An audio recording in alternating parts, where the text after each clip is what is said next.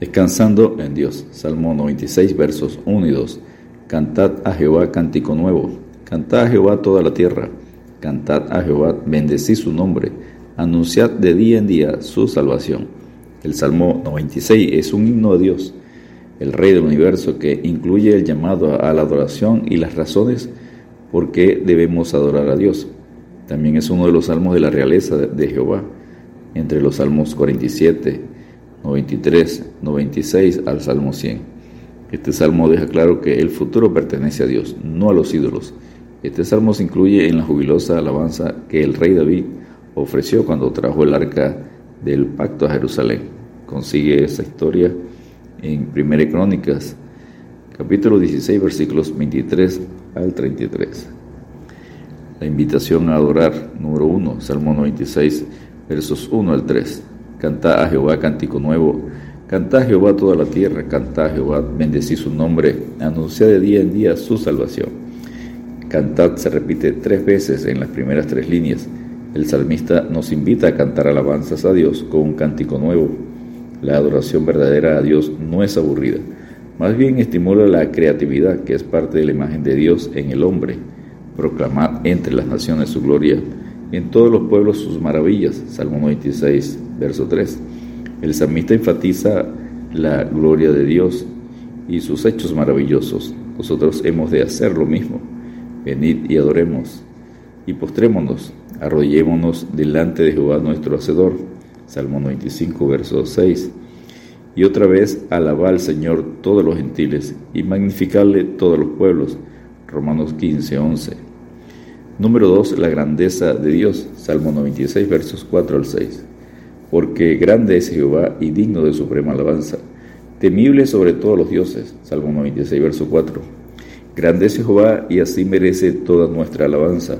El problema de muchos cristianos es que su concepto de Dios es demasiado pequeño. Una manera de aumentar nuestra fe en Dios es contemplar su grandeza como se explica en la Biblia. Tuya es, oh Jehová, la magnificencia y el poder la gloria, la victoria y el honor, porque todas las cosas que están en los cielos y en la tierra son tuyas. Tuyo, oh Jehová, es el reino, y tú eres excelso sobre todos. Primera Crónicas 29:11, que decían a gran voz, el Cordero que fue inmolado es digno de tomar el poder, las riquezas, la sabiduría, la fortaleza, la honra, la gloria y la alabanza. Apocalipsis 5:12. Número 3. La motivación principal para la misión. Salmo 96, versos 7 al 9.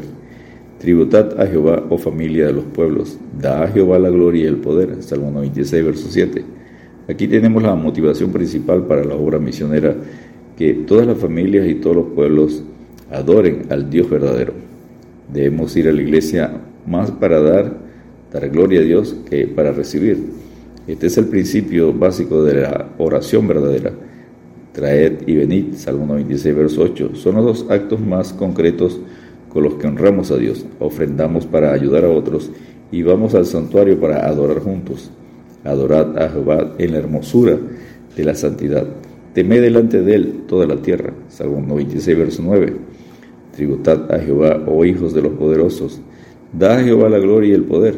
Da a Jehová la gloria debida a su nombre. Adorad a Jehová en la hermosura de la santidad. Salmo 29, versos 1 y 2. Número 4. Dios reina y viene a juzgar. Salmo 96, versos 10 al 13. Decid entre las naciones, Jehová reina.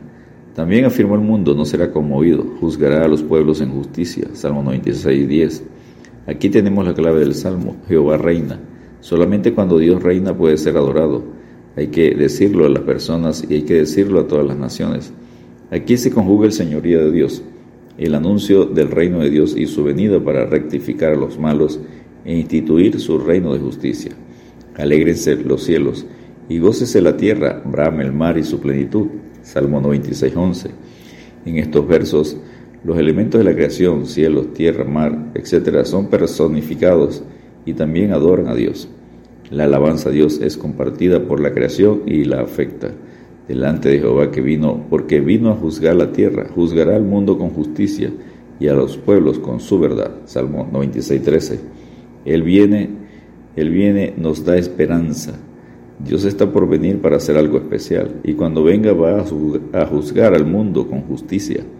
Es notable el énfasis en la justicia y la condenación de la injusticia a través de la Biblia. Dios va a rectificar las cosas e imponer la justicia. Los que creen en Cristo ya participan en el reino, son instrumentos o lo deben ser de justicia en un mundo injusto. Esperan la venida de nuevo del Salvador y el cumplimiento pleno del reino cuando habrá un chalón perfecto dirigido por Dios, una paz perfecta dirigida por Dios. Pero Dios, habiendo pasado por alto los tiempos de esta ignorancia, ahora manda a todos los hombres en todo lugar que se arrepientan, por cuanto ha establecido un día en el cual juzgará al mundo con justicia por aquel varón a quien designó, dando fe a todos con haberle levantado de los muertos. Hechos 17, versículos 30 y 31. Estemos preparados para la venida del Señor siempre, aguardando la esperanza bienaventurada y la manifestación gloriosa de nuestro gran Dios y Salvador Jesucristo. Tito 2.13. Descansemos en Dios porque Jehová reina, se vistió de magnificencia, Jehová se vistió, se ciñó de poder, afirmó también el mundo y no se moverá. Salmo 93.1. Dios te bendiga y te guarde.